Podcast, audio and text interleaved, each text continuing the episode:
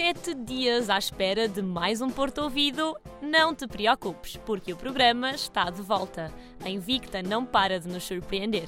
Há sempre boas histórias, novas vozes e novos sons. Eu sou a Rita Duarte e hoje vens folhear comigo mais uma página cheia de aventuras. Porto Ouvido. Há muito no Porto para ouvir.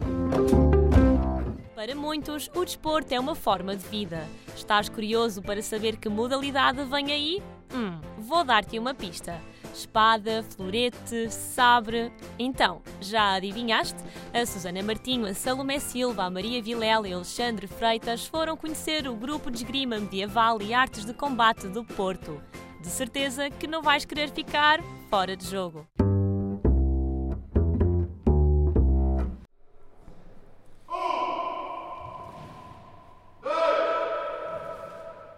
De espada ao peito e coração na mão, o fora de jogo desta semana foi conhecer o grupo de esgrima medieval e artes de combate do Porto.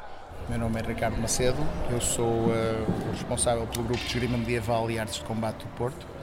É um grupo que é conhecido pelo seu acrónimo que é o GEMAC, a equipa foi fundada há oito anos por alunos da Faculdade de Letras da Universidade do Porto. Uh, e é um grupo que está formado sensivelmente há cerca de oito anos, uh, iniciado inicialmente por alunos uh, da Faculdade de Letras do Porto. posteriormente ficamos abertos completamente à comunidade. O responsável, Ricardo Macedo, explica o que diferencia este grupo de esgrima medieval relativamente à esgrima moderna. Uh, o que é que nos define uh, diferenciador em relação à esgrima moderna? Primeiro, nós trabalhamos a partir de uh, manuais do século XIV, XV, XVI e por aí adiante. começamos inicialmente até por códices medievais, que depois se transformam em livros, ehm, e a partir dessas, dessas técnicas é que vamos reconstruindo um, ehm, a forma de combater dos tempos passados. Afinal, a esgrima pode ser divertida mesmo quando o grupo é já de 30 esgrimistas. A ideia é que isto é uma atividade lúdica em que nós nos vamos divertir e, eh, e desfrutamos um pouco do tempo entre, entre camaradas de armas. Gosto muito de referenciar que, mais do que um clube ou uma sala de armas, que é os nomes que normalmente estão associados a este género de grupos que, com estas atividades, eu gosto de referir uh, a ideia do uh, uh, grupo de esgrima medieval. Somos um grupo, somos uma, um coletivo de pessoas que gostam disto. Temos alunos com mais experiência, temos alunos com menos experiência, mas que com vontade conseguimos chegar lá ao conhecimento e ao desenvolvimento pessoal na, nas artes marciais. O GEMAC está aberto ao público e convida a ingressar nesta aventura só os mais corajosos guerreiros. Começar nós, que eles enquanto ainda estão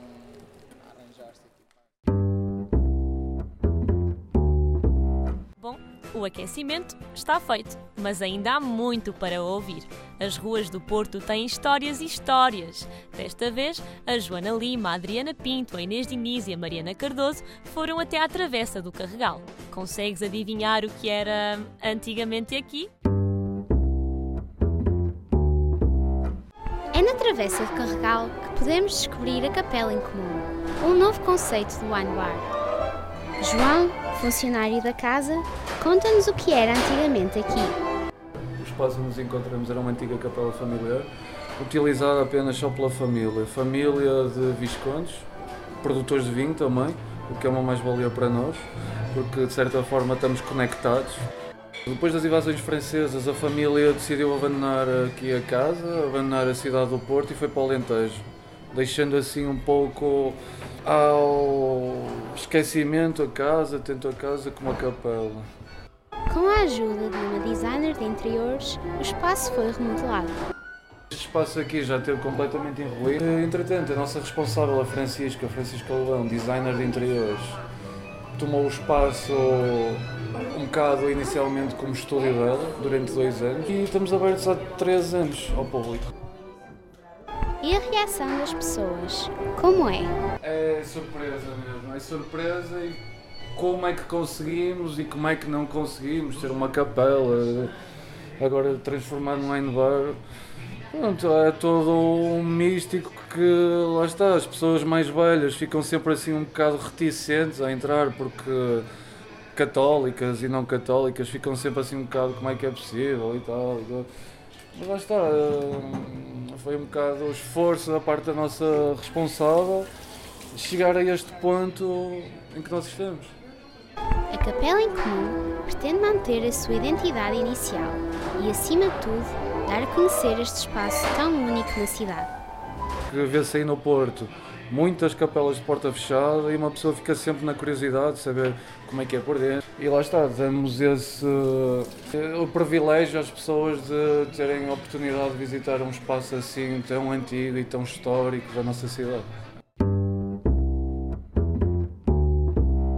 Estás a gostar da viagem? Guarda ainda mais uns minutinhos porque podes ficar com apetite. A Sara Pires, a Inês Saraiva, o João Coraceiro, a Karina Lopes e a Salomé Santos dão-te boleia para te alimentares das mais variadas formas.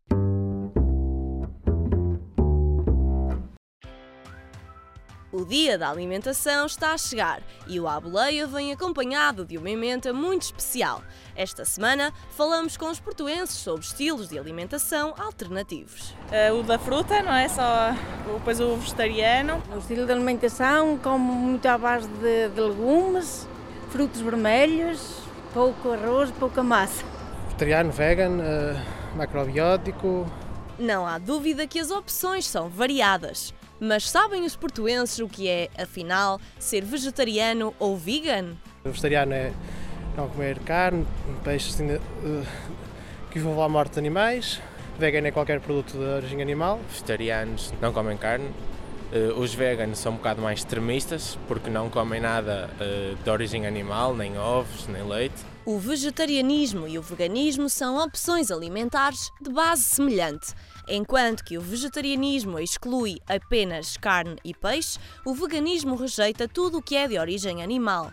Importa agora saber se são um caminho saudável. Temos cuidados necessários para, para que ela seja completa e com, com todos os nutrientes necessários. Penso que sim. É sim, depende, não é? Com a suplementação necessária, se calhar, a substituição por causa do nível da proteína e tudo, acho que sim. Isso é, é a minha luta contra os meus amigos que são vegetarianos porque eu sempre disse que se nós, desde a antiguidade, comemos tanto carne como vegetais, é porque precisamos da carne e dos vegetais.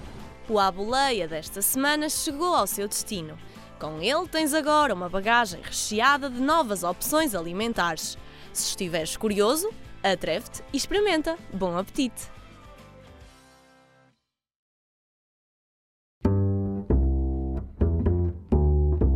E hoje também é dia de mais um português. A Bárbara Bruxado, a Cristiana Rodrigues, o Pedro Matias e a Sofia Frias foram descobrir o significado da expressão queimar as pestanas. Tu que és estudante, já pensaste como conseguias estudar sem eletricidade? Os nossos antepassados recorriam a lamparinas e velas. A luz era tão fraca que tinham de colocar-se muito perto quando queriam ler e podiam queimar as pestanas. Daí nasce a expressão popular.